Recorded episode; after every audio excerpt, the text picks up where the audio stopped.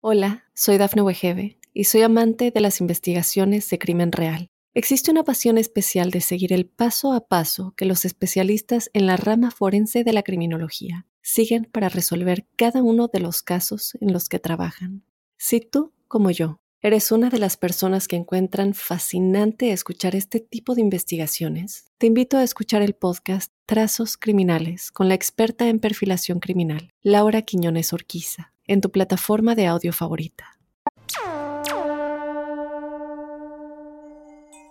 Hola, hola, bienvenidos al episodio número 33 de La Huella OVNI y hoy vamos a tener un podcast, un episodio muy muy especial, porque va a ser la primera parte de una entrevista que para mí fue súper interesante y súper motivadora en un montón de conceptos con un investigador peruano, que como yo siempre digo, él vive entre los misterios, casi que patea, cada piedra que patea tiene un misterio detrás en torno a las leyendas antiguas de, de las culturas pencaicas, de todo lo que ocurre en este maravilloso, maravilloso país que es Perú. Rafael Mercado, Rafa Mercado para los amigos, y esta es la primera parte de esta entrevista tan tan interesante. Mientras tanto, les recuerdo que mi nombre, como siempre, es Jorge Luis Susdorf y me encuentran en mis redes, en Instagram soy arroba Jorge Luis S oficial, en Twitter soy arroba Jorge Luis S, 77, y ahí recibo todas las preguntas, las dudas, las reflexiones, los comentarios, todo lo que quieran hacer para enriquecer este programa que se nutre 100% de esas preguntas que me envían. Pueden hacerlo también con el hashtag numeral la huella ovni. Así que los espero en mis redes para seguir haciendo crecer este espacio. Ahora comencemos con la entrevista del episodio número 33. Hola, soy Dafne Wegebe y soy amante de las investigaciones de crimen real. Existe una pasión especial de seguir el paso a paso que los especialistas en la rama forense de la criminología siguen para resolver cada uno de los casos en los que trabajan.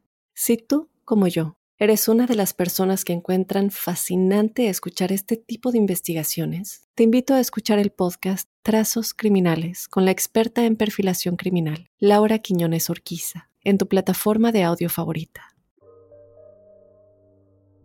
Hola Rafael, ¿cómo estás? Primero me gustaría antes que nada que te presentes, que nos cuentes quién eres, este, a qué te dedicas. Bueno, para mí es un placer poder eh, saludarte, Jorge Luis, y mi nombre es eh, Rafael Mercado Benavente, yo soy periodista, egresé de la Universidad Nacional de San Agustín ya hace un buen tiempo atrás, soy conductor del y productor del programa Matergia, un programa que se abocó desde su origen en el año 2005, nació dentro del, seno de la misma universidad, allí en Radio Universidad en TV UNSA también, dimos el salto a la televisión con algunos compañeros que formaban parte de nuestras primeras temporadas.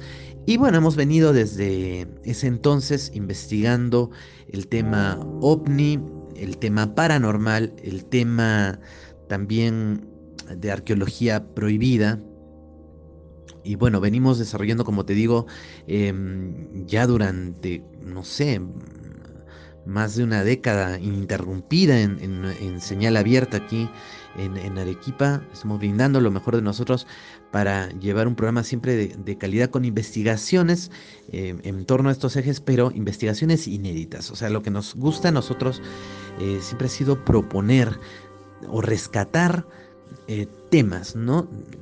de esta índole. Además de también que ha sido parte de mi cruzada, mm, digamos, eh, generar o de alguna manera señalar la columna vertebral de los avistamientos ovni de Arequipa, de la región Arequipa, que sabemos que ya desde la época incluso virreinal, pues Arequipa abarcaba una gran parte de la zona sur de Perú.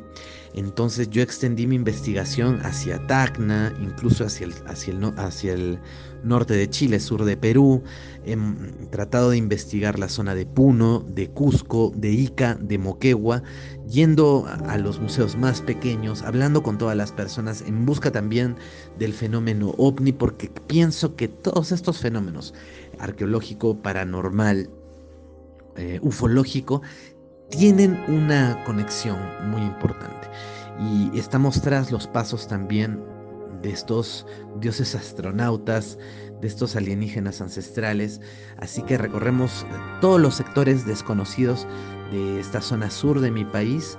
Em, con una óptica totalmente distinta a la arqueología oficial, que a veces tiende, o de la historia oficial, que a veces tiende a negar un origen milenario de la cultura andina, circunscribiéndola simplemente a los últimos años del apogeo inca, em, digamos que señalando que Pachacútec lo hizo todo en 10 años, y nosotros pensamos que no es así, que hubieron otras culturas que lograron, digamos, transmitir un espíritu andino durante más de 5.000 años, por lo menos, incluso, incluso mucho más. Así que eh, también en estos eh, años de investigación eh, hemos logrado documentar, como te digo, temas inéditos y, cronológicamente ir armando la historia de la ufología del sur del Perú. Para esto poderlo anexar a una historia aún más grande que es la, la historia de la ufología peruana, esto gracias a un grupo de amigos. Eh, yo formo parte del grupo APU, la Asociación Peruana de Ufología, y cada uno de nosotros que está en diferentes regiones del Perú trata de hacer lo mismo para unificar conceptos, em, desarrollar o descubrir cuál es la ruta de los alienígenas ancestrales, incluso la ruta ovni también, y como te digo, encontrar y rebuscar dentro de los relatos de la colonia, dentro de los relatos históricos, cualquier tema que pueda darnos alguna seña sobre que tuvimos la visita de estos ovnis ya desde la época colonial, incluso pre-inca, en nuestro país. Siempre hablamos de los incas como uno de los pueblos que tienen más misterios vinculados con, eh, con misterios, incluso con mucha gente habla con extraterrestres. ¿Es así? Mira, por supuesto, o sea, yo pienso que los incas tienen muchos misterios eh, que podrían hablarnos de hasta un origen, a ver, para empezar, que podrían haber tenido un origen milenario, o sea, que pertenecen a un rezago de una, de una anterior civilización que bien pudo haber estado apostada en la selva peruana, bien podría haber estado también en las cercanías del lago Titicaca y, que por, por, por milenios resguardó algunos conocimientos.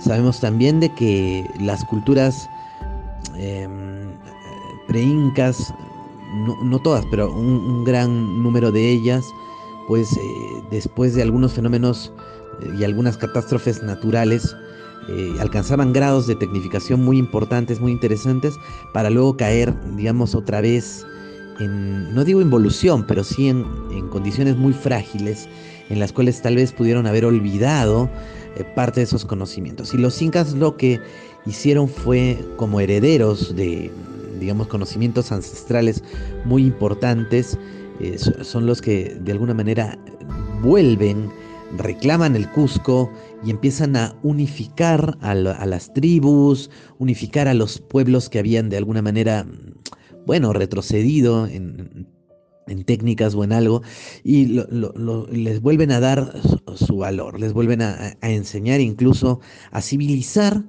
Y, pero dentro de este, este, este estos grandes procesos eh, civilizatorios, vamos a encontrar siempre la presencia de algunos seres sobrenaturales que les han brindado conocimientos, que han estado muy cerca a los incas, que han, eh, y que han sido tomados como dioses. Tal es el caso de, Huiracocha, que se le aparece al Inca Huiracocha, o incluso eh, algunos afirman a, a, Pachacútec y a otros eh, gobernantes incas, que incluso les han entregado artefactos, opars, ¿no? Recordemos la historia de de uno de estos incas que por ejemplo se le entregó un espejo mágico con el cual conversaba con la deidad, ¿no? Y, esto nos hace acordar mucho, ¿no? Si lo vemos con, ojos de modernidad a los, a los smartphones o a, una laptop, ¿no? O sea, hay opars impresionantes que vamos a encontrar dentro de las, de las crónicas o por ejemplo en el mismo combate de Huarochirí, que esto ya es una cultura un poco pre-inca, vamos a encontrar en la narración de, la pelea que sostuvo pues el Apu Guayayo Carhuancho contra Pariacaca, pues en esta eh, lucha digamos, infernal con ciertos ribetes de la guerra de las galaxias, porque vamos a encontrar que la crónica nos habla de que llegan una especie de esferas, aterrizan para combatir, a para combatir al otro dios, a Pariacaca, y, perdón, a Guayayo Carguancho, y en eso eh, salen de estos huevos una especie de aves que a través de los ojos empiezan a mandar una especie de rayos que incineraban todo y, producto de esta pelea, cuando a la población le caía uno de estos rayos, se quedaban convertidos en piedra, ¿no?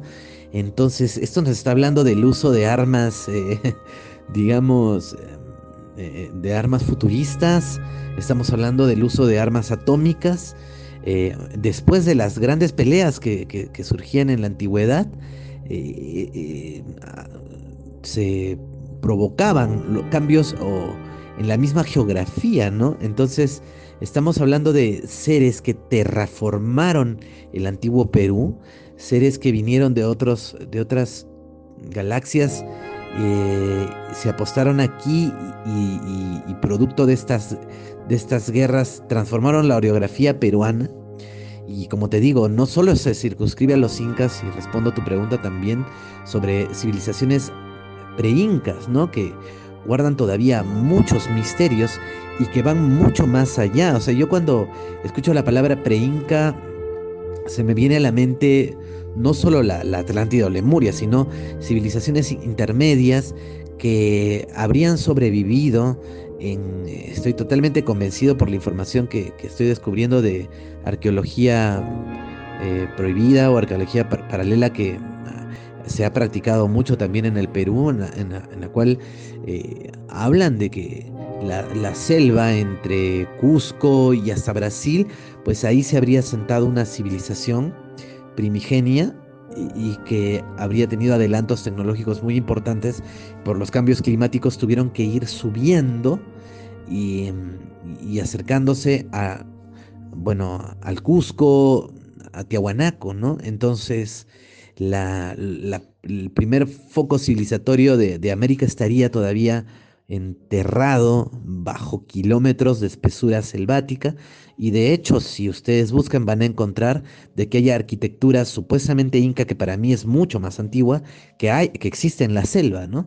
Así que los incas a mi entender, no colonizaron la selva. Bueno, colonizaron la selva también, obviamente, pero no es que los incas fueron los primeros en llegar ahí, sino que fue al revés. Civilizaciones de la selva, cuando eso no fue selva, fueron los que de alguna manera dejaron y nos legaron algunas estructuras como Tiahuanaco y Sacsayhuamán. Y, y Machu Picchu también. Y las culturas preincaicas son las que tienen los verdaderos misterios. ¿Cuáles son los misterios que más te han sorprendido y que has investigado? Uno de los misterios que más me ha sorprendido ha sido definitivamente el manejo del tonelaje y de la manipulación de la roca, ¿no? Como si se hubiera eh, literalmente utilizado una, tecnología que nos iguala como civilización, a, esta, o nos supera, quién sabe. Tuvieron algún tipo de, no sé si láser, pero sí algún tipo de desmerilado especial y además que dentro de la roca encontramos diferentes em, tipos de trabajo, como si no hubiera sido una sola civilización la que manipuló la roca, sino varias, ¿no? O sea, estamos hablando de hasta por lo menos tres civilizaciones. Hay tres tipos de, de mampostería inca, ¿no? Tenemos, por ejemplo, la, la que es de un solo bloque, ¿no? O, la megalítica de altos tonelajes o, la, piedra celular o, la que encaja como una especie de machimbrado. Entonces da la impresión de que hubieran habido no solo varios constructores o varias manos, sino varios grupos, ¿no? De gente que manipuló la piedra y obviamente también hasta los incas, ¿no? Que los incas también tuvieron un dominio de la piedra impresionante eh, que no se puede, no puede pasar por alto. Entonces em, le preguntaban a un sabio peruano sobre la importancia del Perú, los secretos del Perú, y él decía que, estoy hablando de José Carlos Mariátegui, y él decía que el secreto de, del Perú no está en el hombre, había que buscarlo en la piedra, ¿no? Y creo que para mí ese ha sido ¿no? uno de los misterios más eh, grandes y otro ha sido el dominio de la de agrícola y de la genética, ¿no? Porque el, dominar plantas nativas para el consumo humano eh, y lograr, mm, digamos, adelantos científicos en ese aspecto ha sido mm, un legado muy importante para la, para la humanidad, ¿no? La papa, el maíz.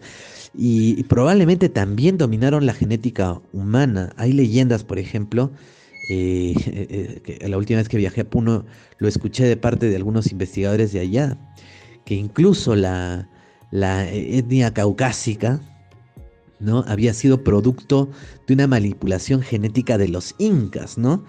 Eh, bueno, al margen de esta, de esta leyenda, y aunque parezca absurda, vamos a encontrar en las crónicas eh, de Guamán Poma de Ayala, por ejemplo, que se hace referencia a que ya existía gente de piel blanca antes de la llegada de los españoles y que habitaba la selva, ¿no? Entonces, eh, no sé, hay, hay, todavía misterios que ah, para mí la historia no está resuelta ah, y tal vez estemos eh, eh, equivocados en algunas teorías, pero definitivamente acercándonos a la paraarqueología, ¿no? Creo que estamos más cerca de encontrar la verdad.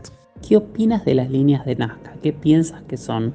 Bueno, las líneas de Nazca son un enigma.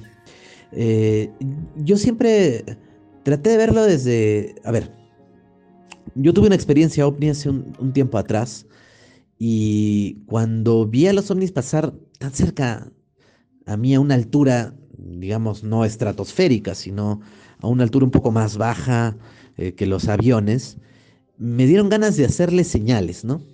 Y dicho sea de paso, yo tengo un amigo eh, de ICA que ha escrito un libro que se llama ICA Señales al Cielo, y, me viene a la, mente también este libro. O sea, me da la impresión de que las líneas de Nazca responden a una necesidad de, nosotros mismos comunicarnos con los dioses, ¿no? O sea, decirles, hey, estamos aquí, estamos en la tierra, hola. Y de alguna manera nos habla de que estas culturas antiguas tenían comunicación con seres espaciales, con seres que podían volar, o querían comunicarse con ellos. Entonces, pero no, si te das cuenta, las líneas de Nazca están diseñadas para ser vistas no desde la luna, no desde, eh, desde donde están los satélites, sino a una altura en la cual puede volar una avioneta. Entonces, nos habla de una proximidad, de una proximidad eh, muy, digamos, muy cercana, ¿no? De estas aeronaves o estos ovnis y que los habitantes de Nazca tenían bastante conocimiento, ¿no? Entonces ellos dijeron y calcularon esa altura, ¿no? Para que estos dibujos sean vistos para gente que volaba a esa altura. No sé si me dejo entender.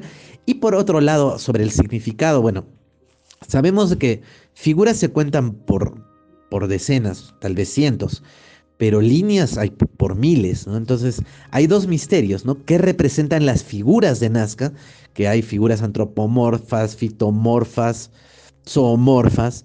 Entonces, eh, por ejemplo, en el caso de las figuras de animales, hay animales que no son oriundos de la zona, son animales de la selva, ¿no? Entonces, a mí me da mucho que pensar, como que tal vez las figuras son recuerdos de civilizaciones pretéritas de miles de años. Cuando Nazca fue, probablemente tuvo un, un clima tropical. Imagínate, Nazca es un desierto. Nazca, Perú, Chile, es un desierto, pero no siempre fue así. Probablemente hubo un momento en el cual esos lugares fueron, tuvieron otro tipo de clima y como lo que te decía, ¿no? La, selva no siempre, la selva de Madre de Dios, de Brasil, de, de, Bolivia, no siempre fue selva. Así que hemos pasado por cambios climáticos muy interesantes que probablemente en esos miles de años atrás existieron otro tipo de civilizaciones ocupando diferentes partes del globo y así que podría ser que Nazca nos, esté, estén dejando como una cápsula del tiempo, ¿no? Como para interpretarla así. Y con respecto a las figuras, hay diversas teorías, desde que son eh, calendarios astronómicos, cálculos matemáticos, planos de coordenadas. Y yo pienso que cuanto más nosotros desarrollemos tecnología y ciencia, vamos a entender mejor esta tecnología y ciencia que nos dejaron plasmadas en las líneas de Nazca. O sea, necesariamente necesitamos seguir aprendiendo para poder interpretar a estas culturas antiguas que ya con este ejemplo que te estoy dando, de primitivas no tenían nada y de tecnológicas y científicas tenían todo. A veces pensamos que la tecnología o la ciencia tiene que ver con, la invención, pues, qué sé yo, de, del automóvil o el manejo de, no sé, de, de no sé, de, como lo concebimos ahora, ¿no? A base del silicio, etcétera, pero, pero no solo era eso, ¿no? La, la, inteligencia no se puede medir, o los adelantos científicos no se pueden medir solo con nuestra óptica. Y prueba de ello está el desafío de entender a esas eh, culturas, ¿no? que a, través incluso de nuestra tecnología aún no es imposible. Entonces, yo pienso que tenemos que seguir eh, investigando para poder entender lo que pasó en el pasado. Bueno, valga la redundancia, lo que pasó hace miles de años. Hola, soy Dafne Wegebe y soy amante de las investigaciones de crimen real. Existe una pasión especial de seguir el paso a paso que los especialistas en la rama forense de la criminología siguen para resolver cada uno de los casos en los que trabajan. Si tú, como yo, ¿Eres una de las personas que encuentran fascinante escuchar este tipo de investigaciones? Te invito a escuchar el podcast Trazos Criminales con la experta en perfilación criminal, Laura Quiñones Orquiza, en tu plataforma de audio favorita. Vamos a seguir con la entrevista de Rafa Mercado eh, muy pronto en un episodio siguiente, si no es el próximo, será el otro, porque realmente hay muchísimo para escuchar y muchísimo para decir. Primero que nada, gracias por haber llegado hasta aquí, gracias por seguir compartiendo la huella ovni entre amigos, entre fanáticos del fenómeno ovni y como siempre les digo es cada vez tenemos una familia más grande, una red de, personas interesadas en este tema más grande y eso nos enriquece a todos. Al entrar más preguntas, al entrar más temas, al, al entrar más planteos, hacemos que nuestra burbuja crezca y esa burbuja genere miradas distintas. Así que los sigo esperando en mis redes, sigo esperando sus preguntas y sigo esperando también sus experiencias personales. Yo soy Jorge Luis Zuxdorf, en Instagram soy arroba Jorge Luis S oficial, en Twitter soy arroba Jorge Luis S-77 y los espero en la próxima emisión, en el próximo episodio de nuestro podcast La Huella OVNI. Gracias por acompañarnos y hasta la próxima. Chau chau.